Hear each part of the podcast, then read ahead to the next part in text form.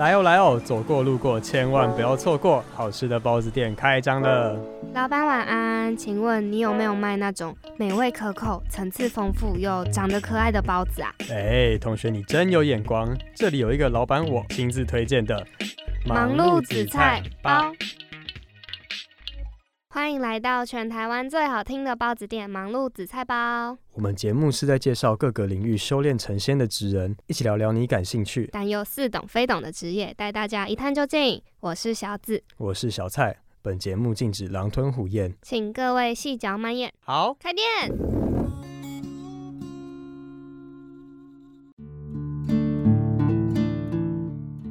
欢迎回到忙碌紫菜包，我是主持人小紫，我是主持人小蔡。我们今天这个来宾真的很难邀，我们从第一季呢就已经许下愿望清单，想要邀他，但就是这个小心愿拖了一整季，然后才终于在今天实现。没错，那为什么他很难邀呢？我觉得应该是因为他是从某颗恒星回来的人吧。他在十岁的时候就进入国光艺校就读，然后到后来的台艺大舞蹈系，然后途中学习过豫剧、马戏、体操、舞蹈，几乎说是把一生都奉献给表演艺术的人。他甚至还在二零一零年的时候，他有加入太阳马戏团，他算是台湾史上最年轻的成员。然后回台湾之后，他也是一边在表演，然后现在一边也是持续在推动着马戏相关的技术。对，没错，我们今天的包子馅料就是从太阳回来的人陈星河老师。我们请星河老师跟大家打个招呼。耶，大家好，我是星河。好可爱哦！所以老师有听出我们一开始讲那个。就是从太阳从恒星回来的，有有有，我我有听出来。每一个可是很用很用心啊，就是因为我们常常会去很多不同的地方跟人家聊天，那你可以感受得到你们就有特别准备。那你自己喜欢这一个称呼吗？我觉得很赞呢，就是嗯。这是公司那时候帮我们拍了一个纪录片，然后取的名字。那我觉得很赞，是因为我我是第四个去太阳的人。嗯，但是以后不管谁去太阳了。大家都只会记得那一个骑太阳的，可你是最年轻的那个对不对？可是我觉得这个最年轻的也也没有没有什么意思，那可能就是当初要拍那个广告，所以他得要想一个响亮的，因为我不是第一个。啊，那也不是什么最厉害的。啊，他想最年轻的，最年轻的，我觉得嗯还还好吧。可是我觉得最年轻的很厉害，因为可能像他们都是前辈们，都是可能经过好比你。更长时间的训练之后，才有机会去太阳马戏团。可是最年轻那个就是出生之犊，然后就有办法凭着你仅有的所学，然后就进到太阳马戏团。我完全没有这个想法哎，我觉得你好厉害啊！厉害是老师吗？我们没有没有，因为因为我会觉得，我一直在想的就是，他只是为了要一个，就是大家都要有一个噱头，才能够去被看见或是被听见，所以他就想到这个头衔这样。但我觉得最最年轻的。嗯，我觉得这是他硬凑的。可是其实大家还是会给予这一个头衔是好的评价，因为的确，你看像什么莫扎特是音乐神童，因为如果你要有一个头衔，你要么是你小小年纪达到某一个成就，要么就是你在那一个领域上你的成就要比别人都很高很高。像你说的，我我觉得我自己没有感觉，是因为我那时候去太阳的时候已经二十七岁了。嗯，我知道有更多人更年轻的时候。就有很多很棒的成就，不见得是去太阳，所以我还是觉得那就是一个噱头。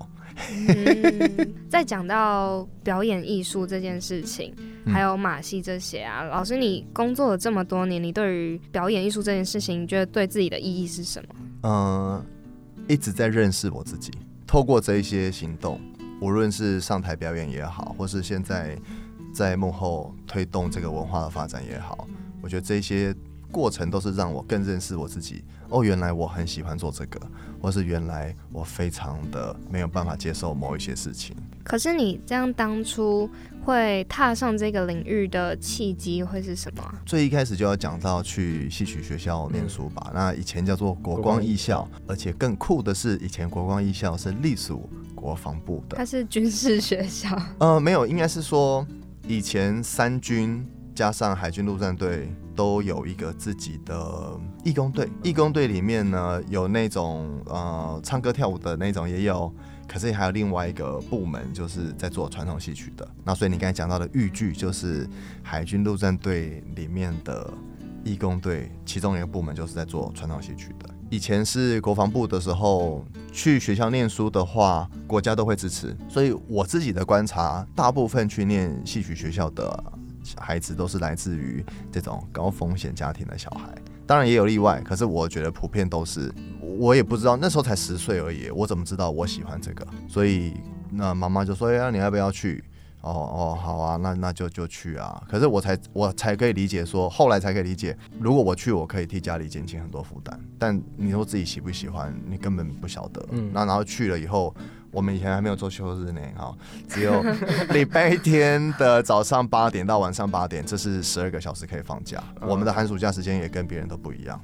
所以就十岁就离开家里，到那个环境里面，然后慢慢练着练着，而且学校的那个那时候的氛围，我相信现在好一点了。第一第一个我们在军营里面军事化的训练，第二个你要啊尊师重道啊，学长学弟制啊，然后你要做不好，很容易就会被教训啊。所以慢慢的你就会被捏成一个学校要你的样子，因为我们是公费啊，嗯，然后老师也会觉得啊，如果你不喜欢，你来学这个干嘛？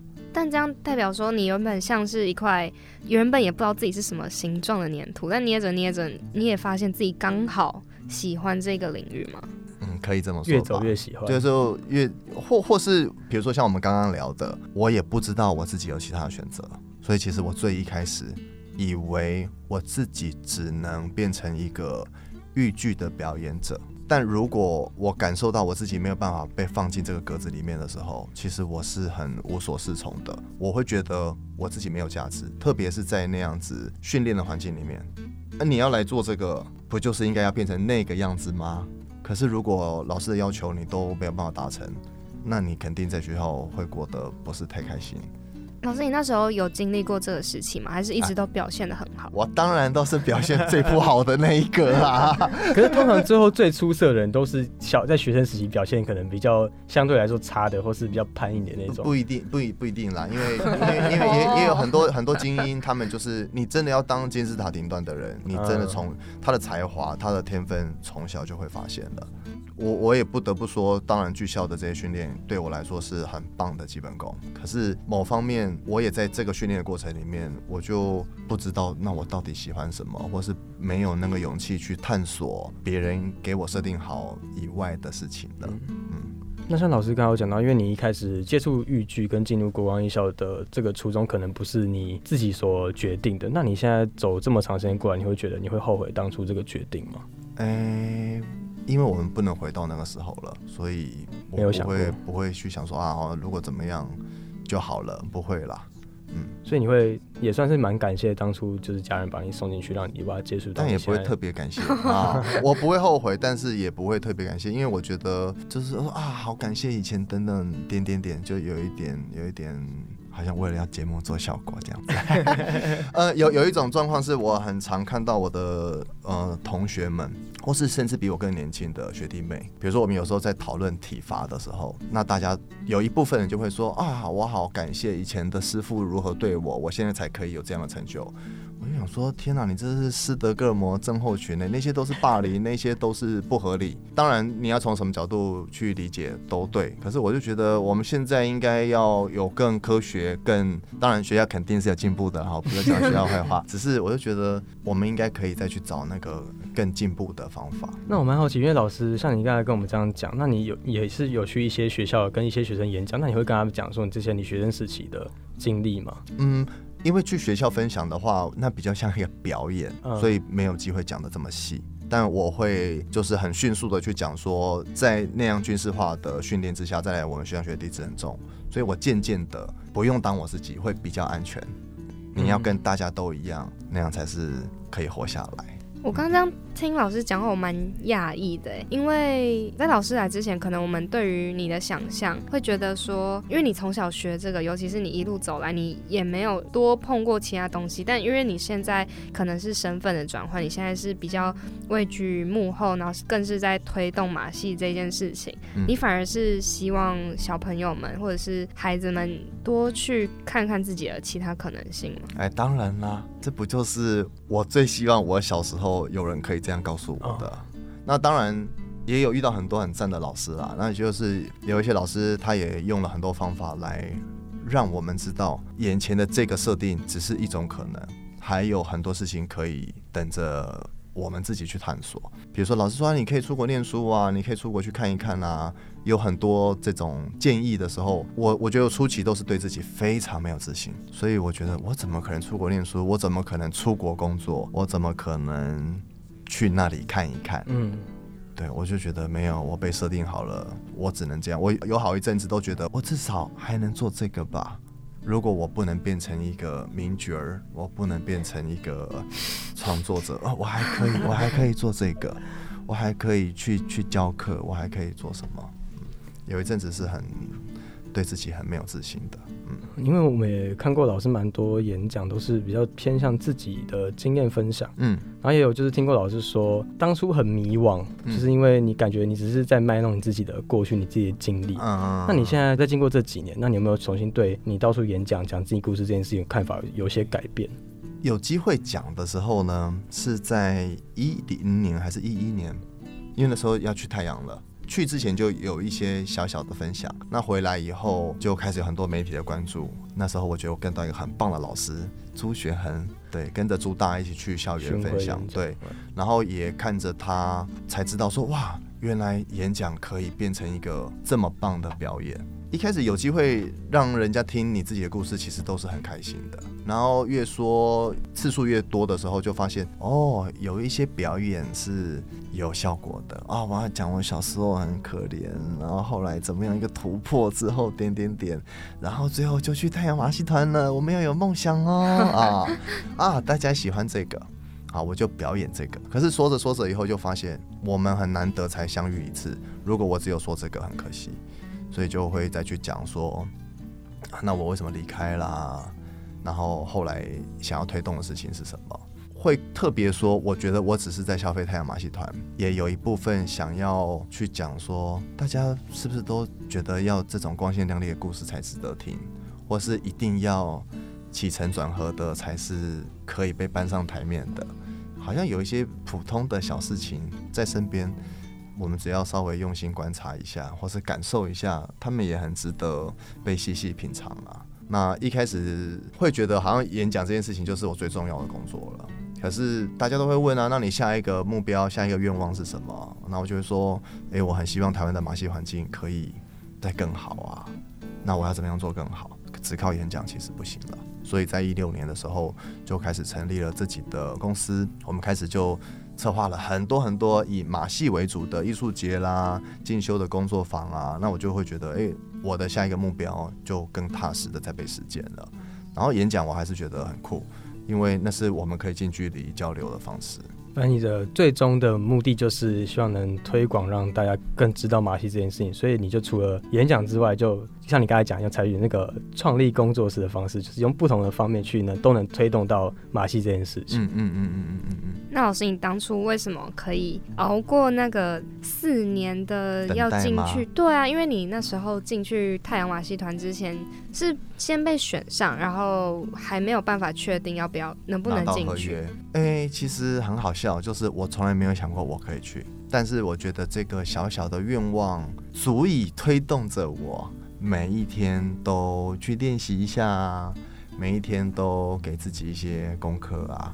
那时候的想法是什么？就是你既觉得自己进不去，嗯可是它又要是你的一个生活动力，哎、嗯我觉得有点矛盾，是吗？我那时候大三通过甄选嘛，然后就被建档，然后再就是等。离开学校以后，我们没没有地方可以训练了。但是我就在想说，哇，如果如果我有一天就可以去的话，就很棒。然后就在学校找了一个闲置空间，是学校教学大楼的十楼，反正可以遮风避雨。虽然没有没有软垫，没有镜子，没关系，我们就在那里练习。然后就约了很多很多朋友来聚在一起练习。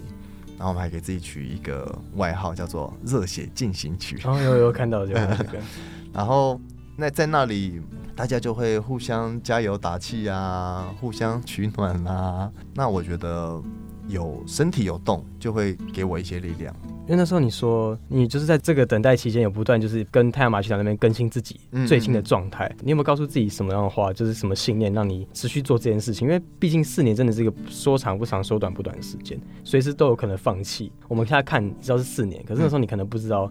是四年，你可能会更久，对啊，可能是四十年，对，可能是更久。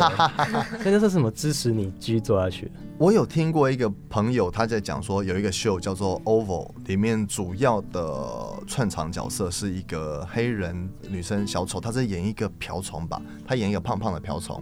然后他就说，他那个角色是通过甄选后的七年，人家才找他的。那你说我是带着什么样的信念呢？老实说，我没有什么信念啊。我就是很天真的觉得，如果有一天可以成真的话，就太好了。所以也没有想过，如果没有成真，跟如果成真了，会是怎么样的结果？没有哎，没有。而而且包含，其实我在等的时候，也有一些有一些工作机会。有人说，哎，我们那个体操教师的 studio 有新开店啊，你要不要来当店长啊？或是说，以前剧团的老师也会说，哎，那你要不要回来团里面工作？其实那个都是正常的工作，可是我就觉得，如果我可以去太阳马戏团，好像更不错啊！我我就再练一练，我再等一等。但也有可能，我心里面觉得，在那个时候，他就是唯一让我继续努力努力的的目标。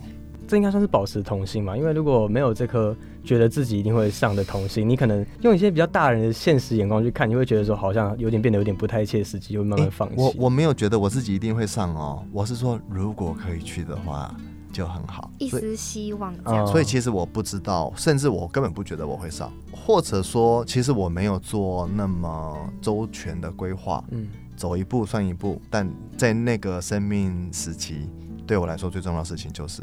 这个我也会在演讲里面去讲说，这个目标对我来说不是任何人给我的，是我给我自己的。可是我觉得你算是一个很勇敢的人，因为如果你都不确定自己到底会不会上，假如说其实像以现在我们现实面来讲的话，一般人没办法做到像你这样子，因为那一丝丝的希望，想说那我不要先转变这个跑道，你也不知道那个等待会到什么时候，不是吗？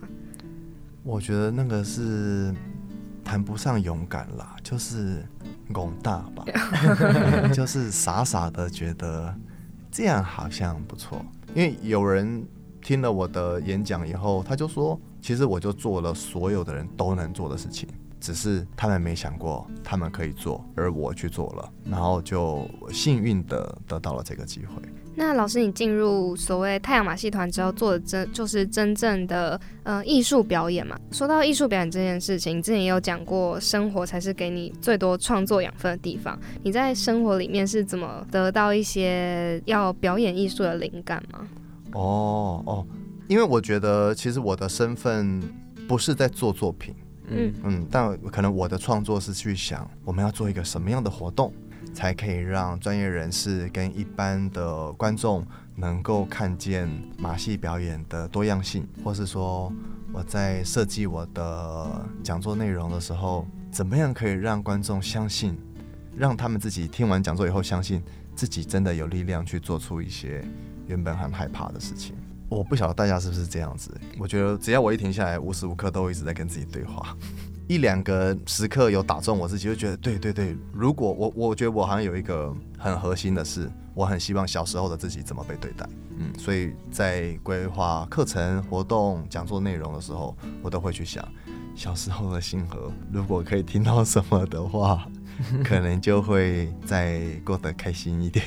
所以你是透过这种好像确认自己缺少什么，然后就用这个缺少东西去跟后辈讲说：“哦，你今天如果遇到这个东西的话，你会不会更进步？”那种感觉。但但我也有一个进步，就是我知道我们给的这个都只是一个其中一个可能，因为可能以前就会很用力的觉得说你这个怎么样就对了啦。但我觉得没有，他有时候他也需要有一些自己体验的时间。所以我给的方向不一定是正确的，开放式，对，不想被限制，也不要去限制别人。对对对对对。但是我说，哎，好像有这个哦，你可以试试看。嗯，那老师刚才都讲比较偏是你的课程啊、演讲、活动规划。那在你的像你，因为还是有持续一边在表演，嗯，那你是怎么去规划，或是去发想新的这种表演的？我我是没有什么表演了啦。在那之前，就是对对对，就是表演类的东西是怎么去发想的？以前我们在做传统戏曲的时候，那些都是经典的剧目，嗯所以我们从小练的呢，就是在去怎么样呈现这些经典。然后有时候你没有感觉也没关系，那个训练的方法就是由外而内，我们先学怎么样在黑暗之中找到别人，怎么样学。哎呀，脚被压到了，很痛，你都是先从外在，然后你练练练练很久以后，你心里面哎就好会有一个很真实的感受。我想要讲的是，以前就是一直一直练，一直练，一直练，一直练练身体，所以我觉得我的创造慢慢的就没有被训练了。我记得第一年进到剧校，有一次在排一个过年的特别节目，然后我们我跟我另外一个同学，因为我们的两个是班上最矮的人，然后我们就要演那个拿鞭炮的小仙童这样。老师在排戏的时候，我还会跟老师说：“哎、老师，我们等一下可以这样这样这样。”那时候是我五年级的时候，我事后觉得，我怎么有这个胆子跟老师讲要做什么？那时候老师给你的回馈是什么？老师也吓一跳，有觉得 OK 吗？还是他觉得我已经忘记了哦我已经太忘记了荒唐了。我只记得我后来给自己的回馈是：我怎么敢跟老师讲要做什么？可是你现在回过头来看，你那时候这个想法，就是我怎么敢跟老师讲这件事？你觉得这是好的吗？我觉得好啊，嗯因为我要保护我自己啊。我我我要讲另外一个，我讲到一个我觉得很好笑的。我小时候在剧校的时候，如果睡觉的时候没有做梦，我会很生气，因为我觉得我没有办法在睡觉的时候去体验另外一个世界。真的是像被禁锢很久的小孩，然后真的是要找、想想千方百孔啊逃不出去，好吧，就只能用做梦的。对啊，老师那种是那个 Peter Pan 吧，就是只能在梦里。我我我，但是现在现在讲觉得好笑啦，可是可能你从外人来看就会觉得，哇，那时候可能真的是很很辛苦。蛮辛苦，很压抑嗯，所以回到你讲的创作，我我一直到可能大学的时候，才有在创作课里面，在很多人的鼓励下说啊，不然我们做一点什么好玩的东西。可是后来就是很痛苦，我我觉得哇，痛苦到我不会想要再碰这个东西了。你说创作吗？嗯。可是也有朋友在跟我讲说，我觉得因为我把创作想的可能太厉害了，嗯或是得要有什么样子才叫做创作，没有想过哦，我们这样子的聊天也可能也是在创作新的东西，嗯或是我策划那些活动也是在创作新的东西。可是某一部分的我一听到创作，其实是害怕的，嗯就会觉得啊、我可能暂时先不要碰这些东西好了。那对于像是办展览啊，或者嗯是像推动一些演讲这种，还有甚至艺术季这种创作，嗯嗯嗯，你觉得怎么样？那个就觉得啊，好这个好像可以，这个安全，这个安全，这个有做过了。哦那，可是可是我我自己也知道，你的确要去试一试，你才会晓得说我接下来可以怎么做得更好啊。不过我现在年纪也大了，就会觉得我不用什么事情都要自己做嘛。嗯好好好，嗯，我我可以我可以不要创作没关系，因为我可以把这个创作的给别人。终究交给别人，你只要去执行就好了。相对保守的一个部分。那老师当初从最一开始先学豫剧，嗯然后后来马戏，然后到可能体操、舞蹈，到最后就是加入剧场元素的表演。那这一路走过来，感觉好像大家在同一条线上，可是好像都不太，就是那豫剧跟可能剧场表演有点不太一样。嗯那你是怎么嗯面对这些种种挑战的转变呢？一开始学传统戏曲，嗯，然后后来考体操、舞蹈系，，嗯嗯，然后那那个时候也同时一起练体操啊，还有杂耍啊。那我觉得我只接触一个东西的时候，会觉得嗯，这个最好，我我或是我的身体只能这么动。那等到接触另外一个东西的时候，就会哇，要把以前的一些关系拿掉啊。可是现在我来看，我会觉得很多创作的方式，或是很多的工作形态，大家都是在用身体做表演。所以，如果很厉害的人，他可以在各种形式之间转换，那他们对我来说都是养分。所以老师一开始是抱着一个好奇，觉得自己只学这样不够的心态去哎、接触更当然没有那么正向，他所有凡是正向的，绝对都不是我当初的。对，呃，我当初学传统戏曲的时候，就是被规定着这样练嘛。其实训练舞蹈系的时候也也是这样啊，就是啊，我要一个大学文凭，哈哈哈哈哈哈。男生考考舞蹈系好像比较容易这样，当然当然在里面都有很多正向的回馈。这样子练着练着以后，我就发现我的身体有机会把各种训练都放在里面。当然我也有可能我没有练得很好，所以就不会被某一个特定的样子框架住。因为如果你要变成真的很精英的话，我觉得很难。你又是传统戏曲演员，同时又跳芭蕾舞，但但是我有遇到一些怪物，比如说我有一个日本的朋友，他叫做 Hisashi，嗯啊，他就又可以杂耍，又会 breaking，又会跳现代舞。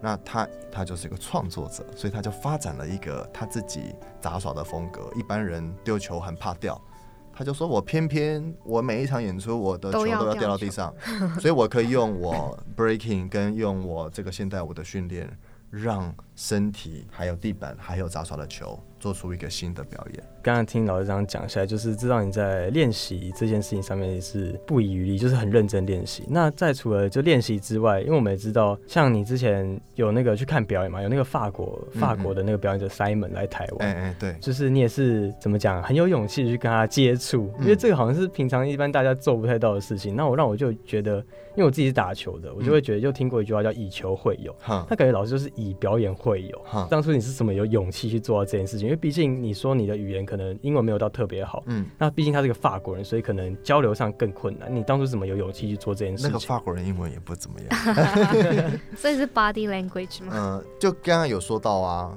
其实这个每一个人都能做，只是我做了。嗯，那我也不觉得那个是叫做勇气，我很想要会这件事情，我很想要知道到底怎么样可以做出某些杂耍的招式。可是那时候没有 YouTube 啊，没有 Instagram 啊，我很难知道到底可以怎么样变厉害。所以唯一有的办法就是去看表演，然后看完表演以后，想办法跟那个人交流一下。然后，因为我有在生命中很多这样子的经验，每次经验对我来说都是很赞的，就给了我勇气啊！这个完了，就再下一个，再下一个，再下一个。其实我遇到很多。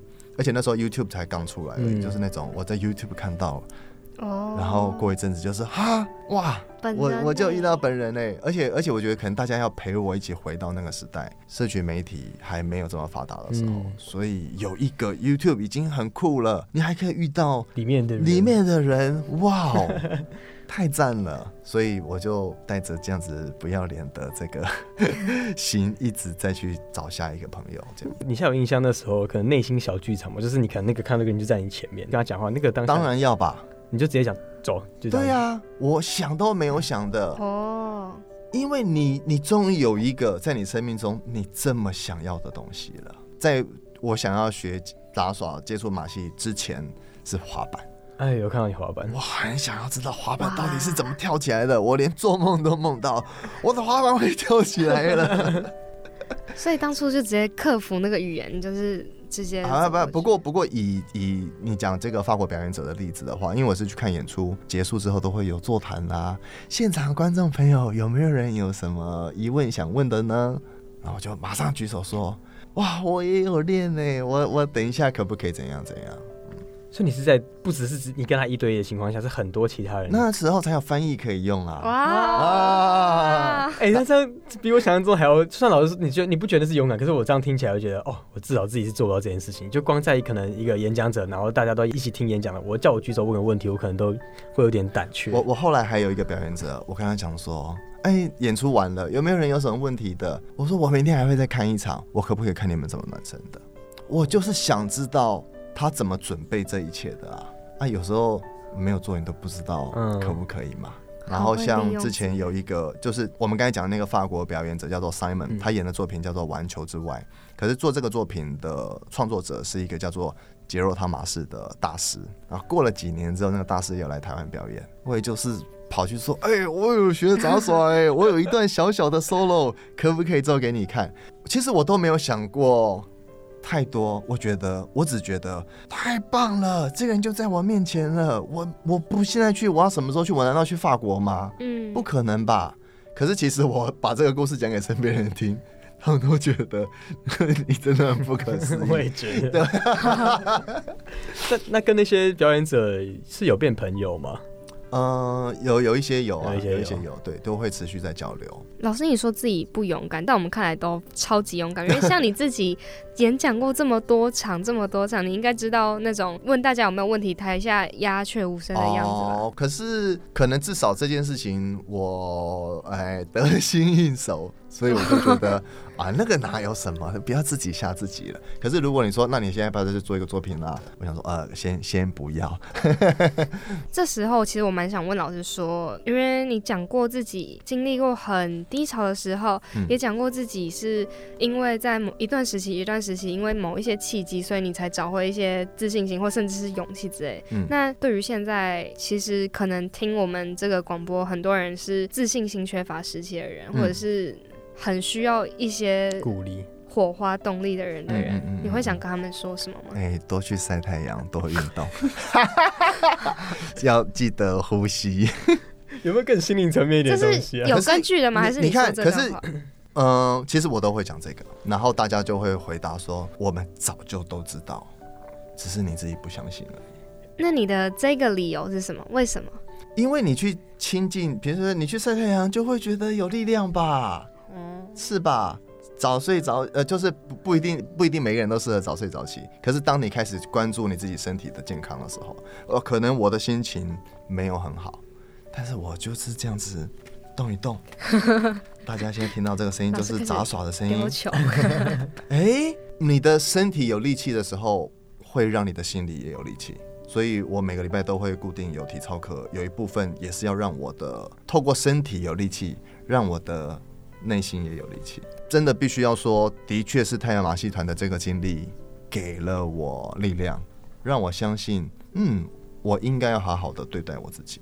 我之前看一本书，我很喜欢，里面有一句话，他就说，我们要去发现自己也不认识的自己，因为我们常常会觉得啊，我就是怎么样了，对啊，别人都这样说我，老师都这样说我，家人都这样说我，我以为我只是什么样子的人，可是那只是一个你以为啊，你也可以去发现那个你不知道，别人也不知道自己。我也没有想过我可以去太阳马戏团啊，这个是我给自己的目标，然后幸运的走到了那里。当我看见那个风景的时候，就给了我力量，知道说，那我还可以再去挑战一些我没有办法想象的事情。回到你如果没有自信，就就先从身体健康开始吧。嗯，我觉得老师讲关于晒太阳这件事情，从另外一个面向讲，也可以说是不要一直把自己关在一个房间里一个阴暗的地方，不走出去。因为你可能走出去，然后你晒到太阳，你看到了不同的景色，或是一些花花草草人啊，可能就会有一些不同的可能性，然后也可能会获得一些你原本想说你不一定会得到的东西吧。嗯，啊，刚才讲的那个要记得保持呼吸也是。那时候我们上了一个工作坊，然后上课的老师是一个小丑，很厉害的小丑。大大家一定会问啊，哇，你那么多年的演出经验里面，有没有遇过当下失误了？嗯，那那大师你是怎么怎么解救的呢？他就说要记得呼吸。你开始你开始注意到自己的呼吸的时候，你就会变得比较稳定了、才有空间去冷静下来思考。那接下来我这个球掉了，我要怎么去救才会是最适合的？如果我们整个人都很紧张、很紧绷，再好再赞的建议，其实我们也不见得听得进去。嗯像老师刚才讲那个，发现跟自己现在知道不一样，自己可能获得自信心。其实那我我的理解像是，可能你现在已经对自己没有自信，但你发现哦，好像有个不一样自己，然后你又觉得那个自己比现在自己还要厉害，就觉得哎，好像又有觉得自己可以更厉害，就有那种自信的感觉。嗯或或者我现在觉得啊，我现在认识我自己了，嗯我就会在哎、有自信跟没有自信当中不断的来回。我觉得当我接受的时候，就舒服很多。啊，嗯，不然就会觉得啊，怎么一下又那样，一下又可以去很多人面前演讲，一下又觉得哦，怎么我什么都做不好？要接受自己每一个面向的哎、对呀、好，那刚刚上面跟老师聊完一些，就是老师这样一路走过来一些小小的一些经历跟他的想法之后，我们接下来进到一个我们节目的特别单元，好，我们每一集都会帮我们来宾量身打造一个单元。叫做包子哲学。对，然后我们这一集帮老师设定的名字叫做马戏小丑。我们这边帮那个马戏小丑定义的感觉，像是因为老师以前也演过就是丑角，我们又觉得说，好像在马戏团表演的，就是所谓小丑，就很像是一些喜剧里面的小丑，大家可能就是觉得他只是一个娱乐。观众的存在，可是他其实不知道那些小丑身后的一些故事。然后我们就想先问老师说，老师觉得自己是因为什么样不一样的特质而能有今天的这样成就？不一样的特质才有这样的成就哦。对，像可能你从我是不敢说这个是成就啊，还是有啊，嗯，广大吗？广大，嗯嗯嗯，什么嗯不管，然后想做就去做。啊、我当然很多都不敢做了，但是至少我特别有感受马戏这一件事情，是我真的很想做的。我从很想要丢很多颗球开始，然后到变成我真的很想要让大家知道马戏表演还有很多发展的潜力，就是这个让我给我动力，继续每一天采取新的行动。那老师，你会不会觉得你刚刚讲到太阳马戏团会是一个你人生中你现在而言蛮大的重点，然后也是一个你觉得很有力量的一个时间？可是，在我们看来，因为我们也看了一些你的采访，包括你其实并没有待那么久，嗯你就先离开了，嗯，你会觉得那反而是人生中一段阴霾吗？刚离开的时候，每天都想着要卷土重来啊。可是时间拉长了来看，就会知道说，哦，我有不同的角度来去理解这个事件，就觉得，哎、他的确也给我力量了。那我就带着这个力量继续往前进就好，不应该再去留恋，或是想要再去跟别人证明什么。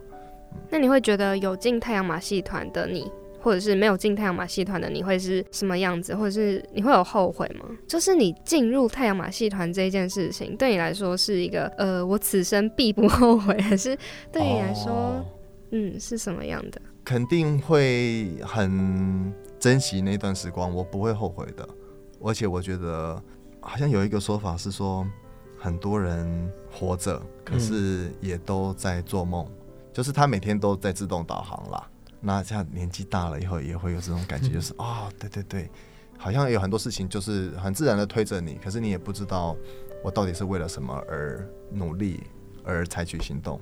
那我就觉得马戏推动马戏文化的发展这件事情，或是把我怎么样学会丢三颗球的这个喜悦分享给大家，这就是我现在全心全意想要做的。也是，好像老师在想做的事情，也慢慢的最近几年在转换。嗯，可是嗯早期看你的一些报道或者是你的采访里面，还是会你有讲过你那时候的自己比较会眷恋在舞台上的感觉。哦那现在的你还会很在意掌声跟大家的目光吗？嗯，可能以前的那个时候会这样回答，是因为我以为舞台只有一个样子啊。哦，嗯，现在哪里都是舞台，我们现在也是舞台、啊，幕后也是舞台啊。对啊，我在教课也是舞台啊。那老师会有职业倦怠吗？毕竟你做表演艺术这件事情也是可能有个十几年、十几十几多年了。曾经想过说要先停止休息吗？嗯，我做很多的就是去做这个分享，去演讲。从太阳回来的人已经迈向第十一年了，嗯，不会耶。当然，当然，在这个十一年的过程里面，有很多高低起伏。可是现在就觉得，哇，有人想听我的故事，太棒了！好，我我想要再透过这个机会，多跟大家分享一些我对于马戏表演的看法，或是表演艺术是怎么改变我的生命的。那你有后悔过你人生中的某一个部分吗？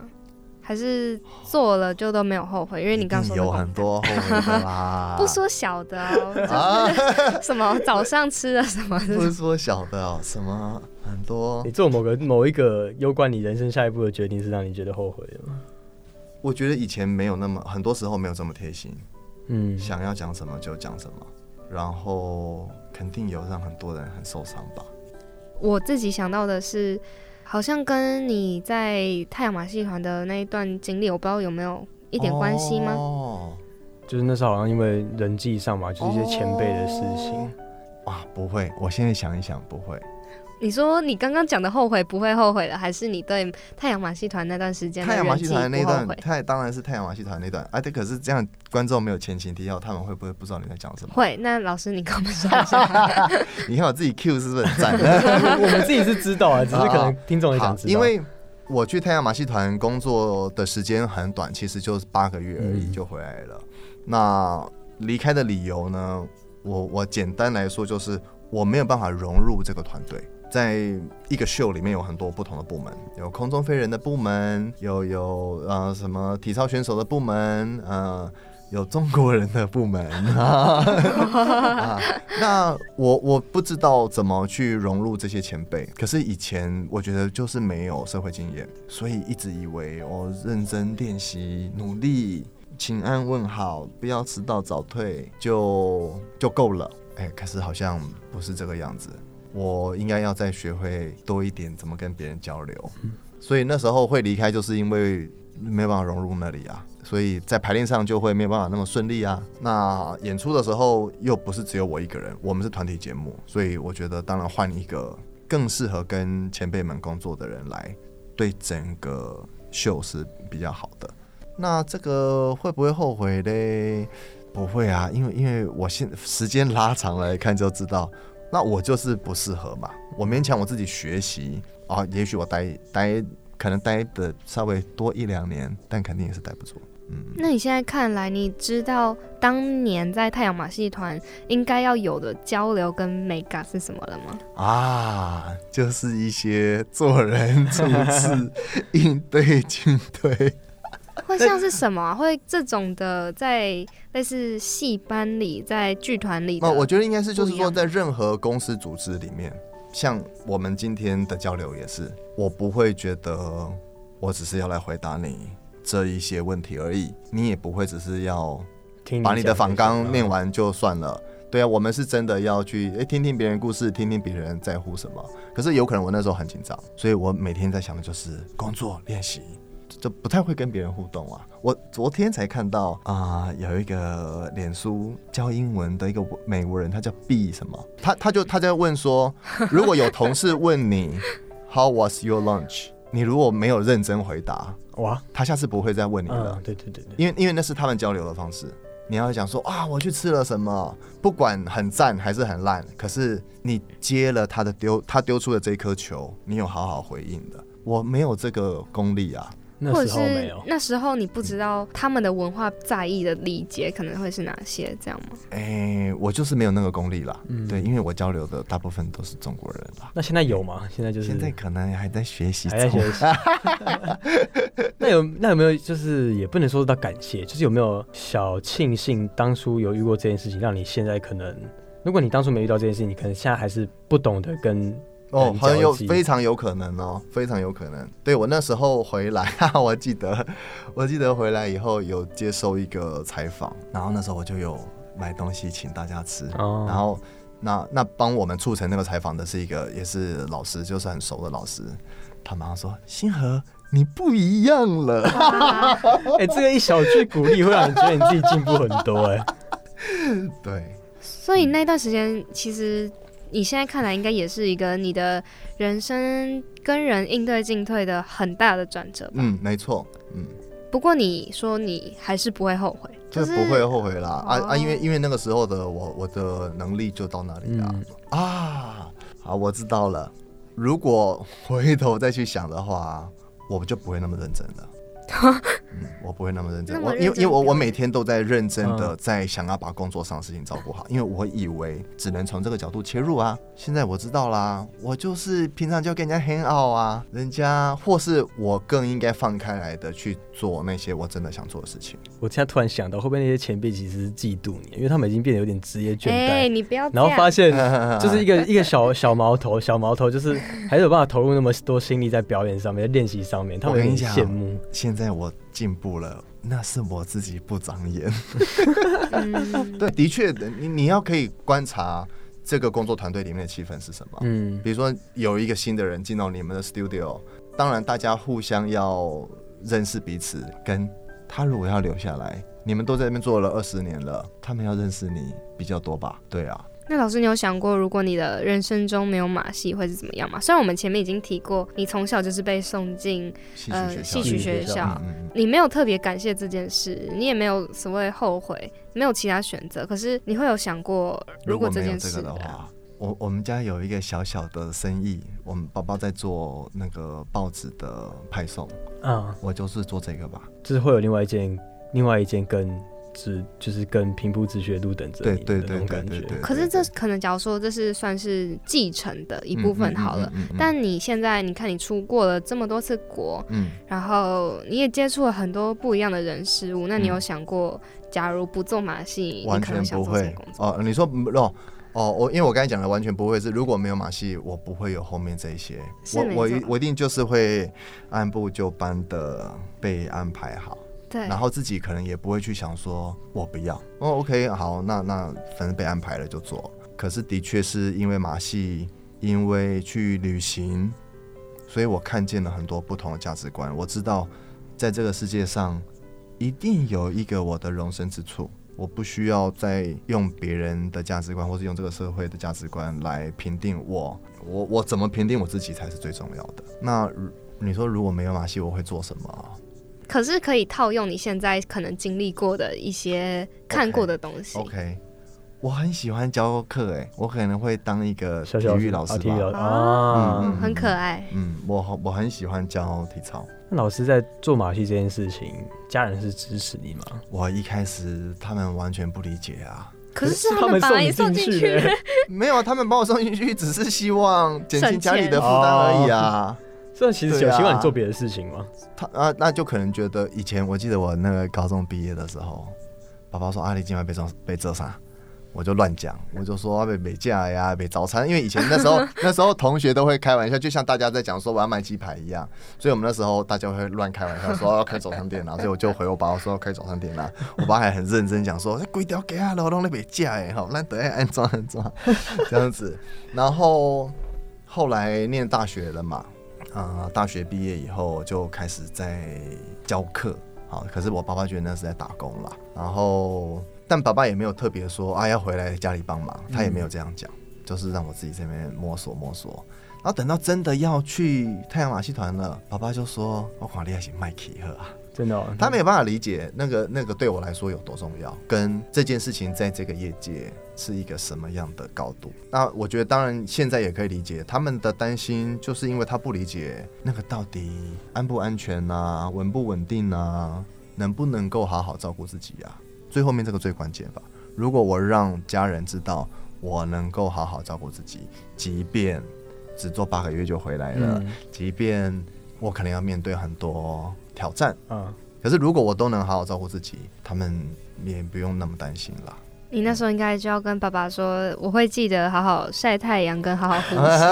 他可能不理解这个。然后等到我回国以后，爸爸就说：“啊，好了好了，你已经在这个业界做到很很顶天了啊，可以可以回来做生意了。”我想说，没有吧，我我才刚开始而已，不是吗？嗯，对，然后那时候也有老师也是这样跟我讲，他就觉得我应该再自己多摸索一下，然后等到最近，因为因为我可能从一六年开始身份有一些转换了，除了表演之外，我们也策划活动。最近我爸爸就说他觉得我这个转换转得很棒，哦有终于获得家人没有了，他们其实很早很早就理解了，嗯嗯，对了。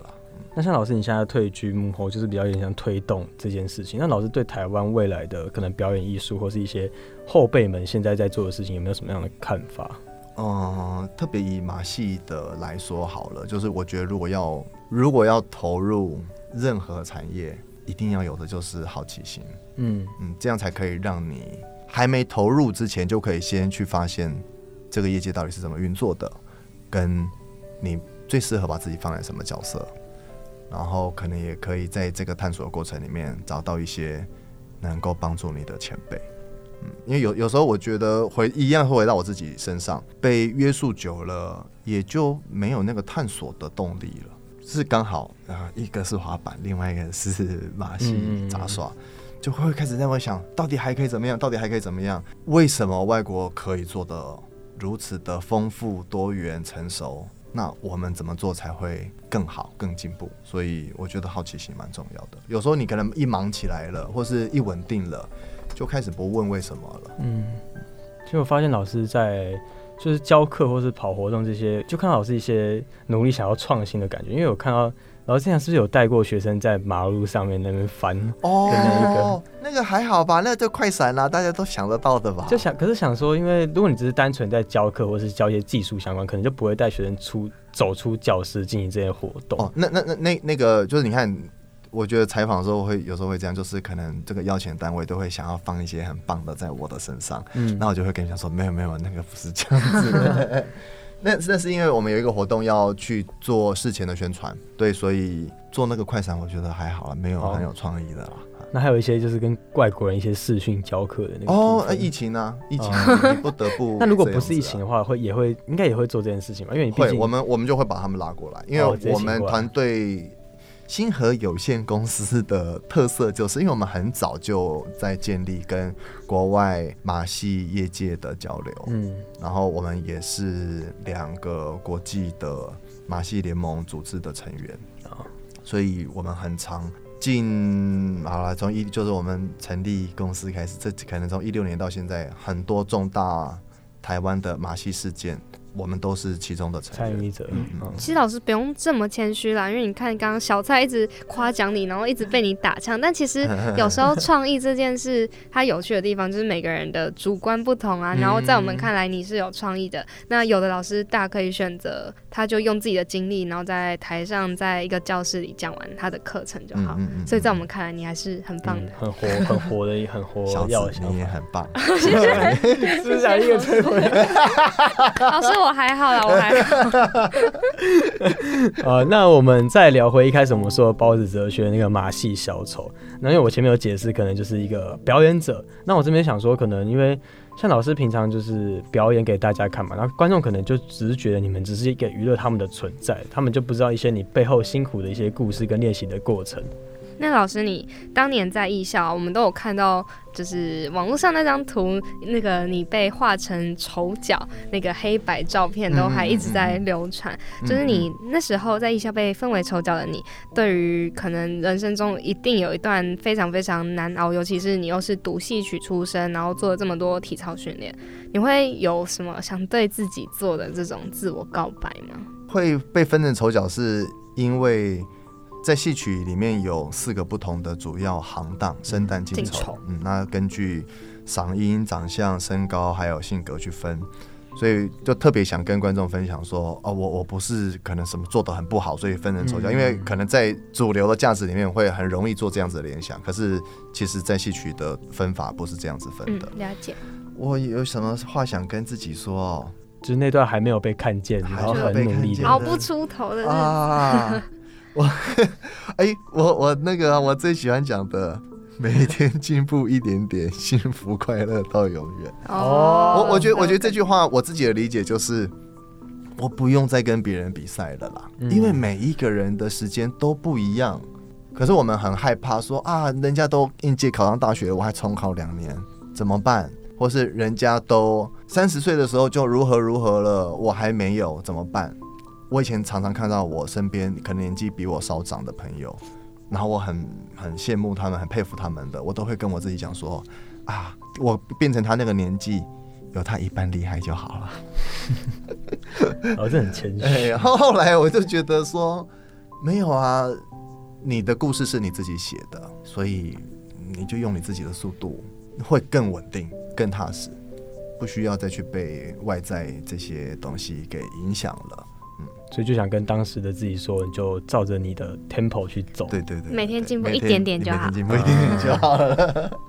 我觉得就是这今天跟星河老师这样反弹下来，我会觉得说，因为可能我以前认为小时候爸妈决定你走的方向就是要念书念书，可能就是一个无聊的方向。可是其实这样听下来，如果我能在这个念书的方向找到一点哦，可能像自己喜欢做的事情，或是一些生活给我一些挑战，可能就电台这件事情的话，可能会让你变得比较不讨厌既定被定好的的那个方向。而且我对于老师其实还蛮压抑的是，因为从访谈过程中，还有从事前我们对于你的了解，就更可以了解到你的可能以前的出身，然后你的经历，你以前可能真的是一个不那么有自信的小男孩，然后到后来你一直在到一定的岁数才真正在经历自我探索或者是一些挑战部分，是很勇敢的人。所以听到现在这边还在对自己人生犹豫的听众朋友们，我觉得你听到这里真的是赚到，因为你可能因为听完这一集，你就会认真去审审视一下你自己现在好像可以还可以去尝试什么样的东西。而且我很喜欢老师刚刚在讲说，他现在觉得不一定要跟其他人比赛，也不一定要跟自己比赛，你每天比自己进步多一点点就好这件事情。因为一开始我们就说老师是从太阳回来的人，然后我们那时候去查了一下太阳到底是什么，你知道吗？老师，你知道太阳是什么吗？太阳是什么？太阳是恒它是星个，恒星，恒星它就是它本身就会自己发光的星体，所以我觉得可能每个人都可以尝试做一颗恒星，或者是本每个人本来就是一个恒星，只是你不一定知道自己在发光吧。跟你如果每天都比自己进步多一点点，你时间这样过着过着。你有一天还是会变成从太阳回来的人，或是可以给别人力量的没错，那我们就再一次谢谢星河老师今天来到我们节目访谈，谢谢老师，谢谢老谢谢小蔡跟小紫。